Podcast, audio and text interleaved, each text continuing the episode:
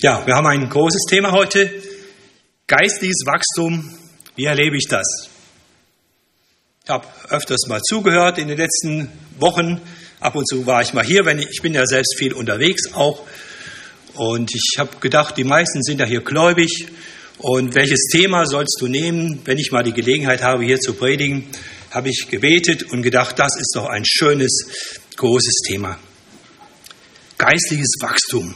Wie erlebe ich das? Was ist das? Und ich kam auch auf einen Basistext, den ich auch noch lesen möchte zu Anfang.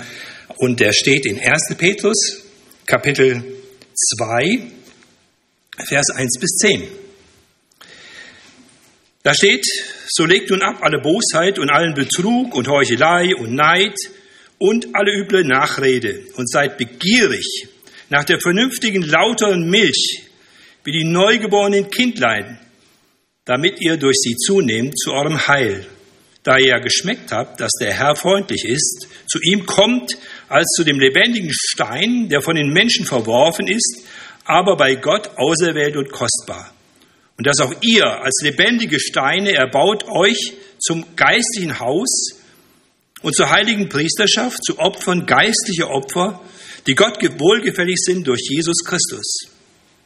Darum steht ja in der Schrift in Jesaja 28, Vers 16, siehe, ich lege in Zion einen auserwählten, kostbaren Eckstein, und der an ihn glaubt, der soll nicht zuschanden werden. Für euch nun, die ihr glaubt, ist er kostbar, für die Ungläubigen aber ist er der Stein, den die Bauleute verworfen haben, der zum Eckstein geworden ist, ein Stein des Anstoßes und ein Fels des Ärgernisses.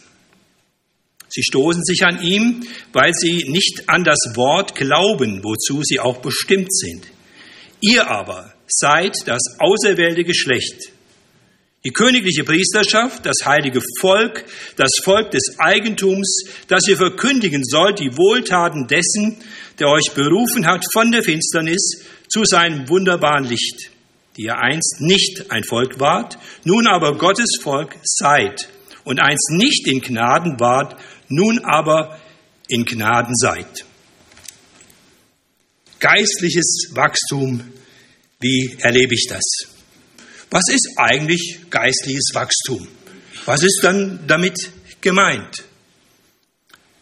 Nun, es geht um geistliches Wachstum. Von Gott. Es hat mit Gott, mit Gottes Geist zu tun.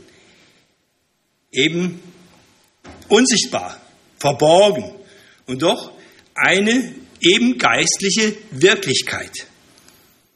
Wachstum gibt es viel. Wir denken in diesen Wochen des Erntedankes und so, was so alles kommt, ja immer öfters über die Dinge nach. Und wir sehen, es ist viel Wachstum, es ist viel Wachstum im Leben, auch im geistlichen Leben ist Wachstum, viel Wachstum verborgen. Wir haben schon davon gelesen, es ist immer wieder in, die, in, der Bibel die Rede. Ich möchte heute etwas sagen über geistliches Wachstum. Das Wort Wachstum, wo es in der Bibel vorkommt, etwa 25 Mal, ist es bis auf einmal immer geht es um Qualität, nicht um Zahlen. Und auch die neun Mal, wo von dem Wachstum in der Apostelgeschichte die Rede ist, ist nur zweimal sind noch Zahlen genannt. Ansonsten geht es immer um das Innere, das geistliche Wachstum. Das ist ein großes Thema in der Bibel. Als Jesus nur noch ganz kurz mit seinen Jüngern zusammen war, in den sogenannten Abschiedsreden, spricht er auch gerade über diese Dinge. Er spricht über den Geist Gottes, über das, was kommt, über geistliches Leben und er spricht über Frucht, er spricht über Wachstum. Und wir sehen es dann bei den Aposteln auch immer wieder, auch besonders in der vorbildlichen Gemeinde in Thessalonich, sehr auffällig in den ersten Versen, in den ersten Kapiteln, sagt Paulus, ich finde das unwahrscheinlich, was ich hier sehe bei euch. Diesen lebendigen Glauben und diese wachsende Atmosphäre der Liebe unter euch, das wächst sehr und das hat sich herumgesprochen. Und diese Dynamik, diese lebendige, vorwärtsziehende, vormachende Hoffnung in, bei euch, das ist wunderbar. Und super, dass das da ist. Und ich ermutige euch ganz sehr und ich schreibe euch, sagt Paulus, damit das noch mehr wächst. Es ist auffällig, dass immer wieder ein Dreiklang davor kommt in diesem, in diesem Wachstum von drei Standards, nämlich Glaube, lebendiger Glaube, Liebe und Hoffnung. Und er schaut darauf und er ermutigt die Leute, das, was schon da ist, zu schätzen und darauf aufzubauen und damit in Bewegung zu sein, äh, dass das Ganze weiter wächst. Es geht um geistliches Wachstum, inneres Wachstum. Wir sind oft auf die Zahlen darauf aus. Wir fragen dann schnell, wie groß ist eure Gemeinde? Ja, dann sagen wir so und so viel, 100 und so weiter. Dann staunen die Leute und dann denken wir, ja, das, äh, so, so ist das, das Numerische im Vordergrund. Ja? Sollten wir vielleicht fragen, wie viel kommen zur Gebetsstunde? Oder wie viel sind im Bibelstudium oder in die Hauskreisen, wenn es um geistliche Dinge geht oder um praktische Einsätze, wie viel sind es, sind es da?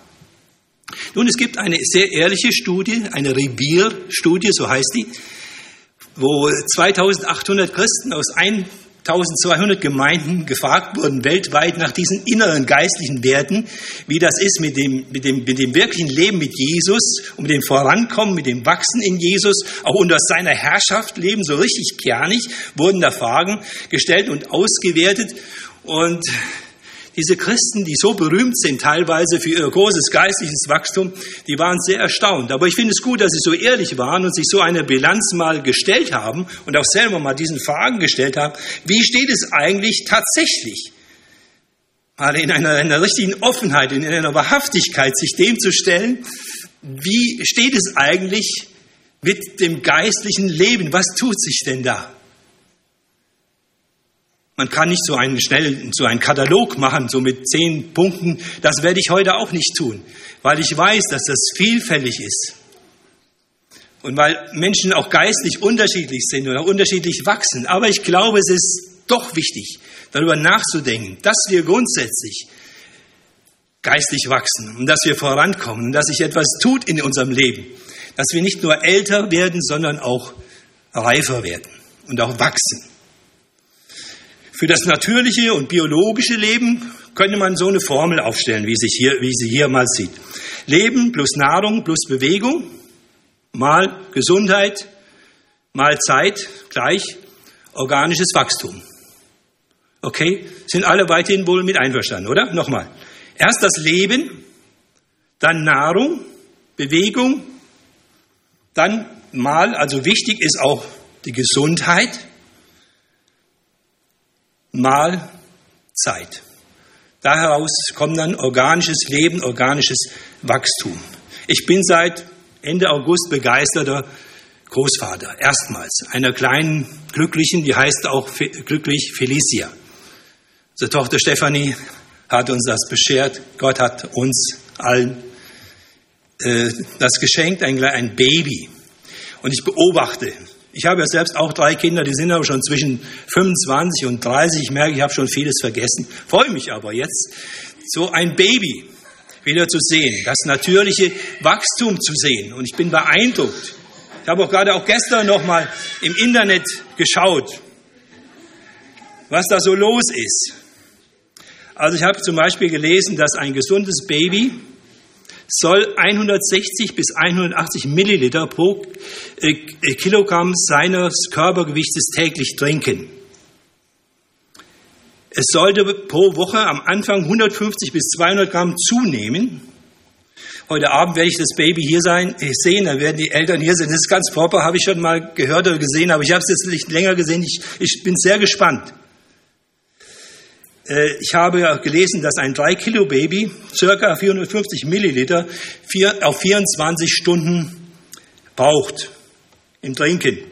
Und dass es in den ersten vier Wochen zwei bis vier Zentimeter wächst. Also das ist ungeheuer, das ist sagenhaft, wie wir wachsen in den ersten Wochen und Monaten unseres Lebens. Ich habe auch mal einige Monate nur von Milch gelebt. Es waren die ersten meines Lebens. Es war Muttermilch. Und das ist ungeheuerlich, dass das passiert, dass Gott das so gewirkt und geschaffen hat. Auch diese kleine Felicia, die ist ganz, ganz proper, die lebt nur von Muttermilch. Ein Baby. Sie lebt, sie wurde geboren. Was macht sie? Sie schreit, Sie macht in die Windeln, sie wird gesäubert, sie bewegt sich, sie genießt die Nähe der Eltern und Großeltern. Sie wächst. Das ist unwahrscheinlich. Wenn wir so weiter wachsen würden, wir würden ja in den Himmel wachsen, wir Menschen. Wenn wir beide jede Woche zwei bis vier oder jeden Monat zwei bis vier Zentimeter wachsen würden. Oder wenn wir so viel zu uns nehmen würden im Vergleich zu unserem Körpergewicht. Jeder Erwachsene müsste ja etliche zehn Kilo oder was weiß ich jeden Tag mindestens zu uns nehmen. Nun, es gibt Wachstumsphasen, es ist unterschiedlich, aber im Natürlichen ist das ungeheuerlich in der Schöpfung Gottes. Wir sehen, wie Gott das gemacht hat und wie wir Menschen, wie das natürliche Wachstum da ist und wie wir damit leben und wie wir darauf achten, wie wir das pflegen. Und es gibt ein wichtiges Gesetz in dieser ganzen Geschichte mit Leben, geistiges Leben, geistiges Wachstum. Das Gesetz der Geschichte heißt, ohne Geburt kein Leben. Ohne Geburt kein Leben. Ohne natürliche Geburt kein Leben. Und die Geburt ist ja ein, ist ja ein, ein, ein punktuelles Ereignis. Ja, wir datieren ja die Geburt dann auf einen bestimmten Zeitpunkt. Es geht einiges voran. Es sind gewisse Prozesse, die da ablaufen, dass sich Leute verbinden und dass dann ein Baby da ist, geboren, ent, gezeugt, entsteht. Und dann wird es geboren, punktuell. Und dann mündet das ein in einen weiteren Prozess im Natürlichen. Und das könnte man und kann man gut auch auf das Geistliche übertragen. Das möchte ich auch hier klar sagen und betonen. Das ist auch etwas, was unser Text sagt und betont. Ohne geistliche Geburt kein geistliches Leben. Aber mit geistlicher Geburt, der sogenannten Wiedergeburt, gibt es geistliches Leben.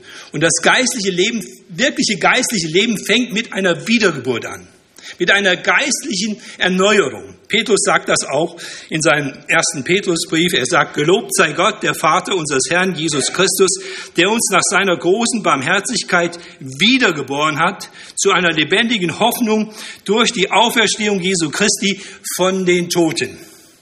Geistliches Leben hat zur Voraussetzung eine Wiedergeburt. Und das ist neues Leben aus Gott. Und das könnte man auch beschreiben, es geht um eine geistliche Herzerneuerung, um Herzverpflanzung sogar. Wenn ein Mensch zu Jesus Christus erfährt, Jesus Christus spricht auch mit einem sehr religiösen Menschen in Johannes 3, mit dem Nikodemus nachts, und er erklärt ihm das auch. Und er sagt, es muss einiges, es muss etwas passieren. Nämlich du musst von neuem geboren werden. Es gibt nicht viele Muss im Leben und im Christsein, aber zwei gibt's. Das eine, du musst von neuem geboren werden, um geistiges neues Leben zu bekommen, um bei Gott zu sein und anzukommen. Und wir müssen sterben und uns dann dem Gericht Gottes stellen. Das sind die zwei großen Muss. Aber wir müssen, jetzt geht es mal um das geistliche Leben. Das ist also gesagt, wiedergeboren werden. Bist du wiedergeboren? Weißt du um dieses geistliche Leben? Weißt du, dass das angefangen hat in dir? Dass du zu Jesus gekommen bist und dass da etwas Neues gekommen ist, das neue geistliche Leben. Dass Jesus in dein Leben gekommen ist, mit seinem Leben, mit göttlichem Leben. Geistliches Leben ist göttliches Leben. Die Wiedergeburt ist ein göttlicher Akt an uns. Und dieses neue Leben und dieses neue, dieses neue äh, besteht natürlich aus, auch aus einer menschlichen Seite. Die Bibel sagt, wir, die, wir kommen durch eine Umkehr als normale Menschen zum lebendigen Glauben an Jesus. Wir, durch Umkehr und Glaube kommen wir zu Jesus. Das ist die menschliche Seite. Und es gibt die göttliche Seite, dass Gott, der sowieso das Entscheidende tut, es ist letztlich alles Gnade, aber mit uns auch zusammen. Wir sollen umkehren. Und wenn wir umkehren und wenn wir zu Jesus kommen und wenn er uns erreicht und wenn wir ihn, wenn er zu uns kommt, gibt es geistlichen, geistliches Leben eine geistliche Geburt. So ist das in der Bibel beschrieben. Manche wissen um dieses punktuelle Ereignis. Ich will aber auch jetzt hier nicht Unsicherheit verbreiten. Es ist nicht so ganz einfach. Ich weiß das. Es gibt viele Menschen auf dieser Welt, die wissen nicht, wann sie geboren sind. Aber die leben trotzdem. Um euch zu beweisen, dass ich lebe, muss ich auch jetzt nicht nach Hause gehen und meine Geburtsurkunde holen sondern ich lebe hier und es sind die Zeichen eines Lebens da von mir und deswegen wisst ihr, ich lebe. Ich bin irgendwann mal geboren worden, selbst wenn ich jetzt das nicht wüsste. Ja, manche, auch manche Christen wissen nicht ganz genau, wann es so wirklich so richtig gefunkt hat in ihrem Leben, dass sie wirklich geistlich lebendig geworden sind. Das ist nicht so entscheidend. Es gibt manche, die wissen es, andere, die wissen es nicht, aber beide haben ein, ein geistlich lebendiges Leben, über das ich jetzt noch spreche. Das ist aber sehr, sehr wichtig und sehr, sehr entscheidend. Und die, die ganz unsicher sind darüber, die können heute, heute anfangen, neu das nochmal festmachen und dann in diesen Dingen, die ich heute auch weiter sage und predige, lebe, um dann auch wirklich ein geistliches Leben zu führen. Normalerweise im Christsein ist das so, dass man das weiß, dass man wiedergeboren ist. Und die ersten Christen wussten das auch. Und der Petrus schreibt auch hier diesen ersten Petrusbrief zum, zum Beispiel, um die Christen zu vergewissern über das geistliche Leben. Und er sagt, Gott hat uns Christen, er hat uns wiedergeboren. Es wird gesagt, dass dieser erste Petrusbrief vielleicht eine Taufansprache ist, wo damals Christen, junge Christen waren, die zum Glauben gekommen sind und Petrus spricht mit ihnen jetzt über das Leben, über das neue Leben und über das Wachstum im geistlichen Leben. Geistliches Wachstum erleben. Also ohne geistliche Geburt kein geistliches Leben. Geistliche Menschen können nur geistliche Menschen sein und geistlich leben durch eine geistliche Geburt, aber mit einer geistlichen Geburt, mit dem Geist Gottes in unserem Leben, mit Gott, mit Jesus Nähe in unserem Leben. Da ist natürlich ungeheuerlich was möglich auch aus unserer Textlese, von dem, was Jesus gesagt hat, von dem Reich Gottes, von dem Leben unter der Herrschaft Gottes. Darum geht es bei dem Reich Gottes. Leben unter der Herrschaft Gottes. Da ist eine Menge möglich. Da ist etwas Explosives möglich, ein ungeheures Wachstum. Gott addiert nämlich nicht nur. Eins und eins addieren aber einmal eins und zweimal zwei und so weiter. Und dann je höher die Zahlen, desto exponentieller wird das Ganze und desto explosiver wird, das Ganze. Und wir wissen, dass Gott Wachstum schafft in einer multiplikativen, in einer sehr exponentiellen Weise. Und dass er das geben will und schenken kann und will.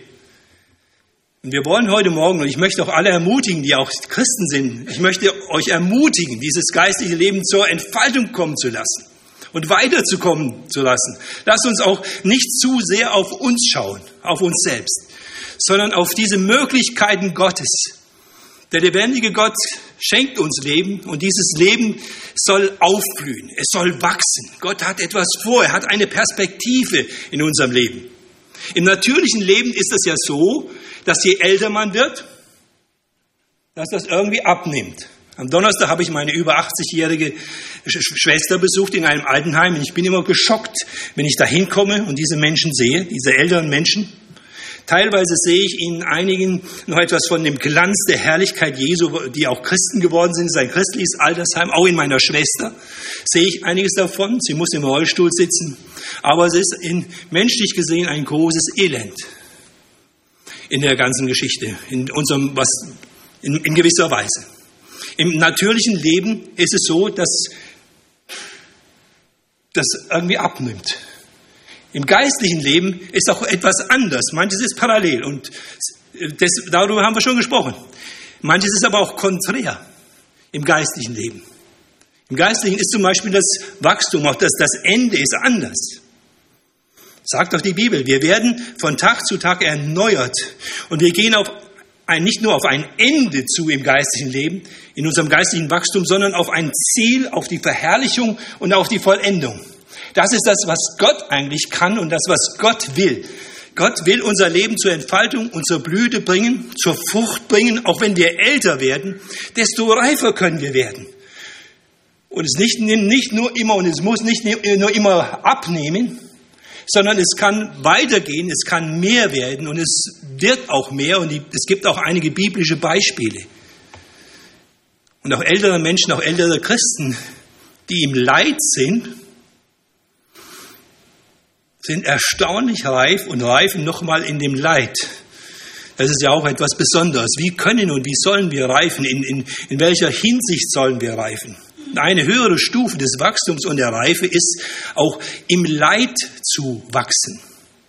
Auch unter Belastungen zu wachsen, könnte man sagen. Da zeigt sich, was wirklich da ist an Substanz. Gott mutet auch manches an Leid zu, auch manchen Christen. Und es ist erstaunlich, mit welcher Substanz, mit welcher Tragkraft, mit welcher Geduld sie das tragen. Ich sehe da unwahrscheinlich viel Geistlichkeit und Reife in vieler Hinsicht darin. In Belastungen stark zu sein, in Geduld, Tragkraft zu haben. Das kann und will Gott schaffen und das tut er auch. Nun, geistliches Wachstum. In Vers 2 und 3 steht davon, von dem Eifer, die Kleinkinder haben, um zu trinken. Sie suchen immer wieder die Milch, die, Mutter, die mütterliche Brust, um da zu trinken. Und hier das vergleicht Petrus und sagt, wir sollen wie kleine Kinder sein, die ganz viel aufnehmen jeden Tag. Von der geistlichen Milch, und da ist die Milch des Wortes Gottes gemeint, ist die Bibel mit gemeint. Ich will keine Appelle heute Morgen hier loslassen, aber ich will uns schon mal fragen, wie ist das mit unser, unser Verhältnis zur Bibel? Wenn so ein Kind zur Welt, ist, Welt kommt, dann äh, fragt man gleich, wie geht's ihm? Ist es gesund? Hat es gleich äh, angefangen zu trinken? Ja, dann ist schon mal gut. Hat es angefangen zu schreien? Ah, das ist auch gut. Äh, was ist denn eigentlich dieser geistliche Schrei und dieses Suchen nach der Milch, dieser Eifer? für uns Christen jetzt im geistlichen Leben? Hast du Eifer? Hast du das jemals erlebt? Hast du es noch Eifer? Liest du deine Bibel? Ich ermutige sehr unbedingt, diese unverfälschte Muttermilch zu trinken. Man kann nur von Muttermilch leben und proper gedeihen. Und dieser Vergleich ist in der Bibel. Es ist sehr, sehr gut und wichtig, nicht nur irgendwelche christlichen Fernsehsendungen zu schauen. Können wir auch machen. Aber es ist sagenhaft wichtig, dass wir die Bibel selbst lesen. Dass wir dass wir, sie, dass wir äh, persönlich einen Zugang finden. Haben wir einen Zugang gefunden? Hat man uns geholfen, uns zu ernähren? Vielleicht wurden wir zu Anfang noch, noch ganz besonders gefüttert, aber es ist sehr, sehr wichtig, dass wir als junge Christen sehr bald lernen, in der Bibel zu lesen und dass wir, dass wir das mit dem Glauben verbinden, dass wir die Bibel mit Eifer lesen. Kennen wir das? Gott kann das und will das und Petrus ermutigt diese Christen, die waren teilweise oft noch eifrig. Ich denke, dass sogar auch Bibelmüdigkeit äh, heilbar ist. Ich möchte heute Morgen ganz sehr ermutigen, Bibelmenschen zu sein und eifrig zu sein. Es ist gut, wenn man, die, wenn man die Bibel mit Eifer liest, mit Fleiß liest. Wenn man sie liest, vor allem auch in dem Vertrauen, dass Gott hier redet. Es gibt ja einiges, das ist so dynamisch, das ist so besonders an der Bibel. Das ist wirklich, das mache ich mir auch immer wieder bewusst und das hilft mir auch, die Bibel doch zu lesen. Ich habe nicht immer so, wer weiß wie Lust. Wilhelm Busch hat mal gesagt, es ist, wenn du keine Lust hast, lese sie trotzdem. Es ist wie mit Wasser, das durch das Sieb läuft. Wenn das Wasser schnell durchläuft, wird zumindest das Sieb sauber. Also selbst solche Wirkung. Aber es will uns eigentlich nähern, das Wort Gottes, ja? Es will, dass wir zunehmen, dass wir die geistlichen Vitamine bekommen, dass wir die Informationen bekommen über Gott, über den dreieinigen Gott, über das Leben. Und die Bibel spricht auch die Felder an in den, Neu in den neutestamentlichen Briefen. Das ist immer von der Haustafel die Rede. Das heißt, wie es zu Hause zugehen kann und soll, zwischen den Ehepartnern, zwischen den äh, Eltern und den Kindern. Und wie es zugehen soll äh, dann auf der Arbeit, sogar äh, in Bezug auf, wie man sich dem Staat gegenüber verhalten soll, in Römer 13. Es gibt einen, einen geistlichen Teil in der Bibel über die Voraussetzungen, die geistlichen Voraussetzungen. Und der zweite Teil ist immer dann die Anwendung. Und das ist sehr, sehr wichtig und äh, entscheidend. Und ich möchte euch fragen und ermutigen, wie geht es dir mit der Bibel? Ganz persönlich. Und hast du andere, mit denen du die Bibel liest, so dass du ein frisches, gutes Verhältnis hast zur Bibel? Die, die Bibel ist der Turbo des geistlichen Wachstums. Ich bin heute Morgen sechs Minuten zu spät gekommen. Ich hatte gerade noch mal die Losung entdeckt äh, in, in der U-Bahn Nachdem ich mit dem Passanten neben mir gesprochen hatte, habe ich gedacht, jetzt will ich, will ich das auch noch mal lesen. Und dann kam ich auf diesen schönen Psalm und ich war so begeistert und habe gleich vergessen, dass der Goetheplatz schon kam und äh, bin vorbeigefahren. also da, da ging irgendwie etwas, der Turbo ging an in, mein, in meinem Herzen. Ich freute mich so über dieses, über dieses hohe Lied der Barmherzigkeit. Wo, wo ich an Gott erinnert wurde und ich war so froh darüber. Und der Mann hat das, glaube ich, neben mir wahrgenommen. Der dachte vielleicht, was ist da jetzt in ihn gefahren? Was ist da mit dem los da? Äh, ich hatte ihm gesagt, auch, dass ich zum Gottesdienst fahre. Nun, ich möchte ganz, ganz sehr ermutigen, wirklich ein, ein, ein lebendiges Verhältnis zu haben zu Gott, zu Jesus. Und das Besondere der Bibel ist ja, dass der lebendige Gott dort spricht und dass wir ihm selbst begegnen. Und deswegen lesen wir die Bibel, um ihm zu begegnen, um Gemeinschaft mit ihm zu haben, um Weisung zu haben, um Kraft zu haben. Und deswegen ist es, sagt die Bibel, geistliches Wachstum ist sehr wichtig. Seid wie Neugeborene, die zunehmend zum Heil, zur Gesundung, des geistlichen Lebens, zur Heilung, zur inneren Heilung, zur inneren Ausstrahlung, zur, zur, zur inneren Kraft. Das hängt mit, sehr, sehr mit der, mit der Bibel zusammen. Es geht dabei natürlich nicht und nie nur um Information. Es geht bei Gott und bei Jesus und bei dem Leben immer auch um Transformation. Es geht um geistliches Leben. Es geht nicht um eine Dogmatik und Lehre allein im Christsein, auch in unserer Gemeinde nicht. Es geht darum, dass wir wachsen, dass wir gesund geistlich wachsen, dass wir Gott in seiner Liebe lieben, mehr lieben, dass wir Jesus mehr lieben, dass wir den Heiligen Geist kennen, seine Führung und Bevollmächtigung und dass wir ihr gehorchen und dass wir diesen dreieinigen Gott sehen und finden in der Bibel und uns stärken und ermutigen damit. Darum geht es. Und wenn wir das tun, dann wird es uns vielleicht gehen wie dem jungen Christen Georg Müller, der ein rauer Kerl war. Er war im Knast, weil er seine Freunde betrogen hatte. Die wollten ihn nicht mitnehmen zum Bibelkreis, weil er sagt, der mischt uns auf, der ist so gottlos. Er kam mit und er kam zum Glauben an demselben Abend und er las die Bibel in seinem Leben. Er wurde allerdings über 90 Jahre alt, über 200 Mal. Und er hat dann gesagt, ich habe jeden Tag in der Bibel gelesen in meinem langen Leben in den ersten äh, Jahren hat er oft gar nicht geschlafen, weil er das so interessant fand. Und äh, er sagt, es war nie langweiliges Zeug, es war immer wieder neu. Wow, ungeheuerlich. Also so weit bin ich nicht. Aber ich möchte einer sein, der mit Gottes Wort lebt, auch wenn wir es vernachlässigt haben, Neuanfänge machen, Gottes Wort suchen, auch Bibelmüdigkeit heilen lassen, uns mit anderen lebendigen Christen zusammentun, die Bibel auch äh, aufnehmen, auswendig lernen. Je mehr ich beeindruckt bin, desto mehr kann ich das auch aufnehmen. Ich war heute Morgen wirklich begeistert von dieser Losung. Wenn ihr mich heute nach Mittagsschlaf aufweckt und sagt, was gab's heute, ich werde euch das sofort sagen können. Weil ich es mitgenommen habe, weil ich es verinnerlicht habe. Und heute Abend auch noch. Es ist unwahrscheinlich gut, dass wir mit Gottes Wort leben und dass wir es mit Eifer, mit Interesse leben, so dass in einer guten, prägenden Zeit unseres Tages und Lebens, so dass wir es aufnehmen können. Es geht um geistliche Gesundheit. Das ist auch hier in unserem Text gesagt. Es ist einiges gesagt darüber, was wir äh, ablegen sollen, was uns krank macht, nämlich die Sünde macht uns krank. Und es gibt Dinge, die er sagt, was wir ablegen sollen. Was ist da so genannt in den Versen, in den ersten Versen? Ich verschiebe es jetzt etwa ein bisschen von dem Thema. Ja, ich gehe also nicht von Vers 1 vor. Ich gehe jetzt hier. So legt ab alle Bosheit, allen Betrug und Heuchelei und Neid und alle üble Nachrede. Das sind einige sehr aktuelle Dinge, die äh, hier genannt sind in Bezug auf die geistliche Gesundheit. Die Sünde ablegen, was eben Gott verunehrt. Es ist gut. Manches ist schwarz und weiß im Leben, auch im Christsein, auch am Anfang des Christseins erkennt man das teilweise gut, besonders gut. Wenn wir weiterleben als Christen, dann gibt es noch auch noch andere Dinge. Dann gibt es auch sogenannte Mitteldinge. Da ist also nicht gesagt, ist das gut oder ist das schlecht.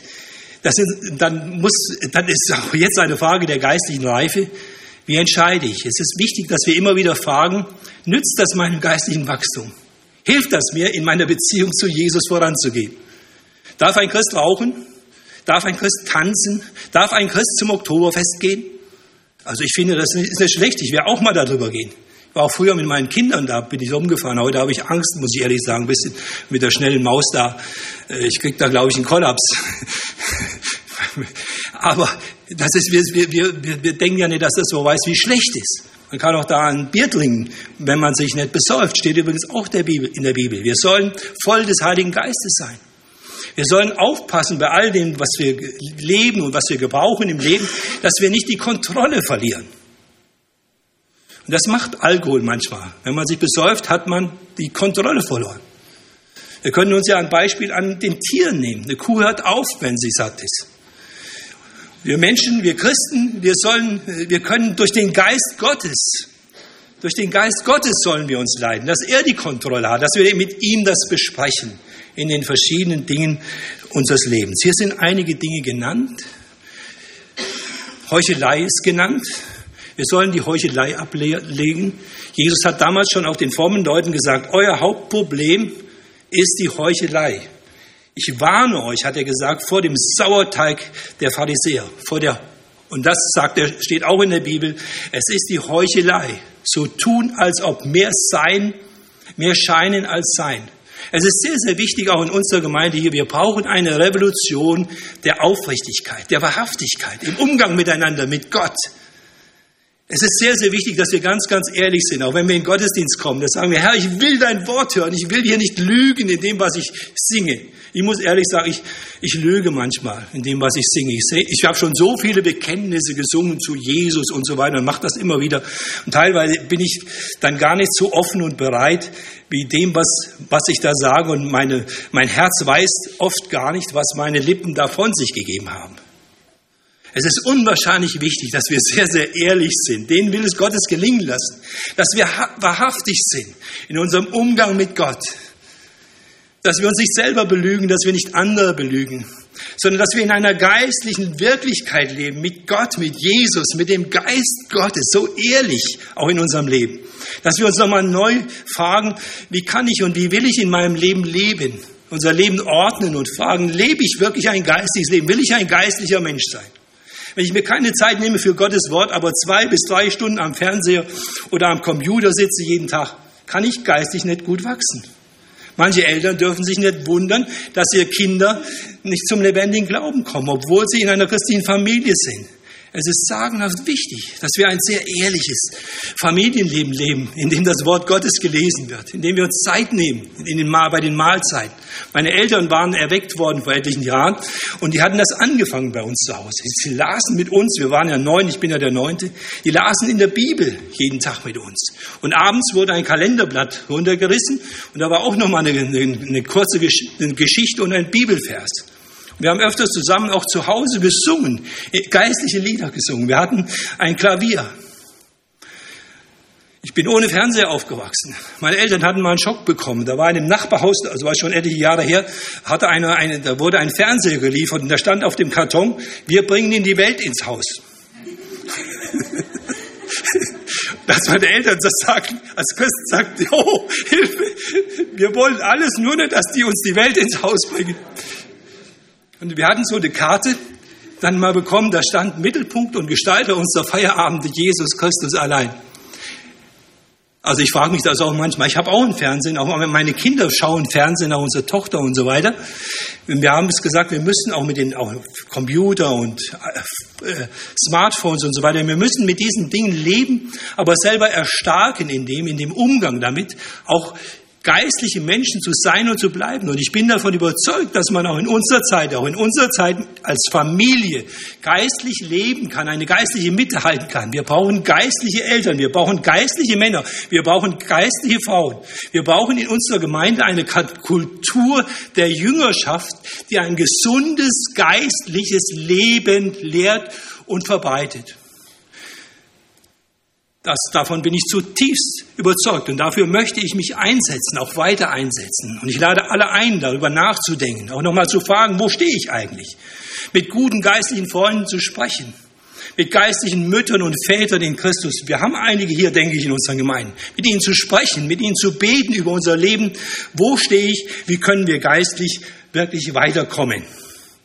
Es geht nämlich darum, dass wir es umsetzen, dass wir das, Gott, das Wort Gottes in unser Leben hineinbringen, dass wir geistlich ja, nicht nur hören, sondern dass wir in einer Bewegung sind.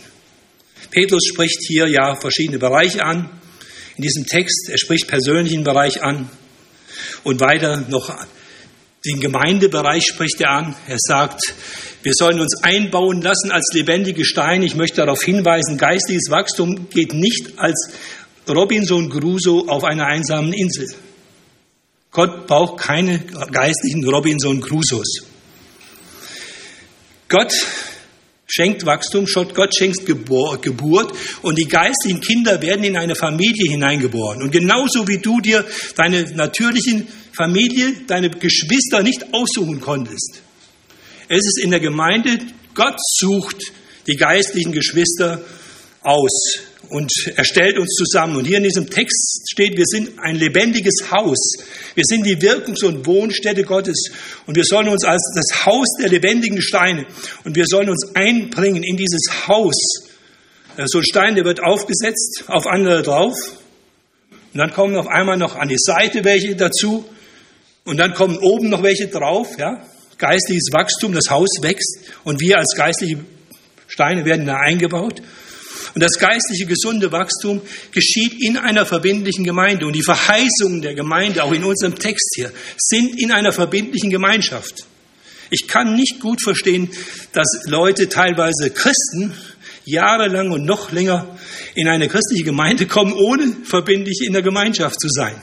Und ich frage mich, wie gelten die Verheißungen für die Gemeinschaft von Christen, die gar nicht zur Gemeinde verbindlich dazugehören wollen?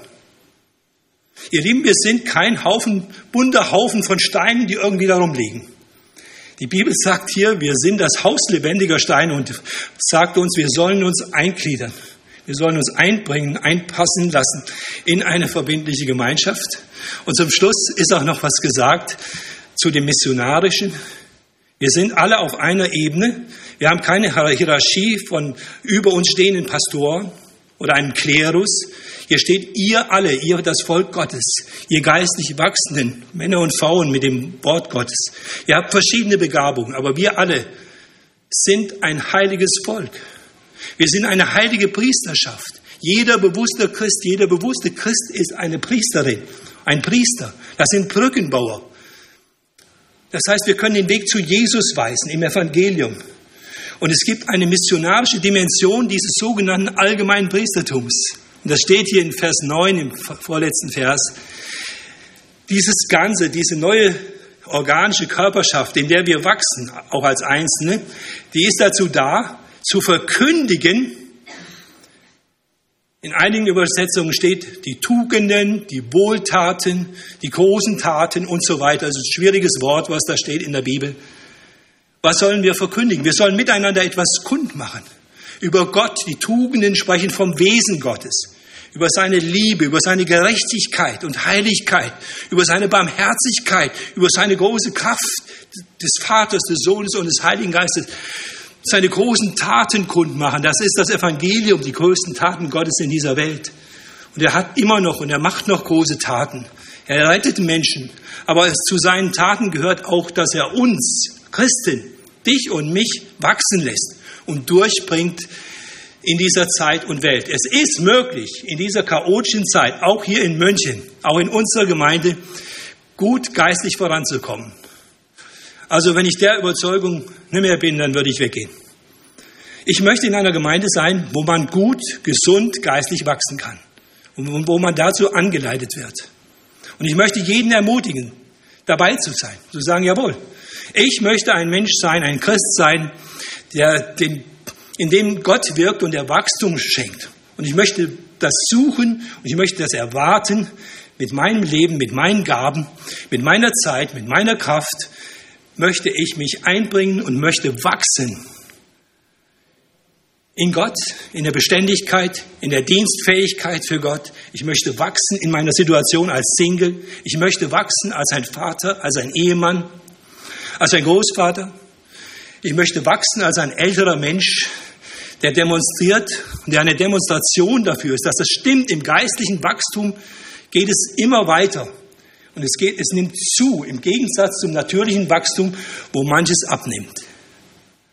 Der lebendige Gott segne und ermutige uns darin, geistlich zu wachsen. Mein letztes Wort ist das, was Petrus auch ganz zum Schluss geschrieben hat. 2. Petrus 3, Vers 18. Wachset in der Gnade und Erkenntnis unseres Herrn und Heilandes Jesus Christus. Ihm sei Ehre jetzt und für ewige Zeiten. Amen. Lass uns aufstehen und beten alle.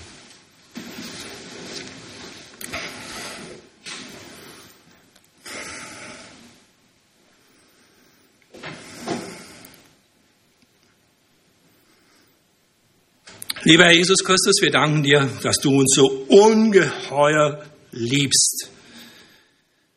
Wir wollen dir sagen, dass wir wachsen wollen. Ich will es dir ehrlich sagen heute auch und mit meinen Geschwistern hier. Du siehst in unser Herzen hinein, vor dir. Lieber Herr Jesus Christus, wir danken dir für das, was du schon geschenkt hast, auch an Wachstum.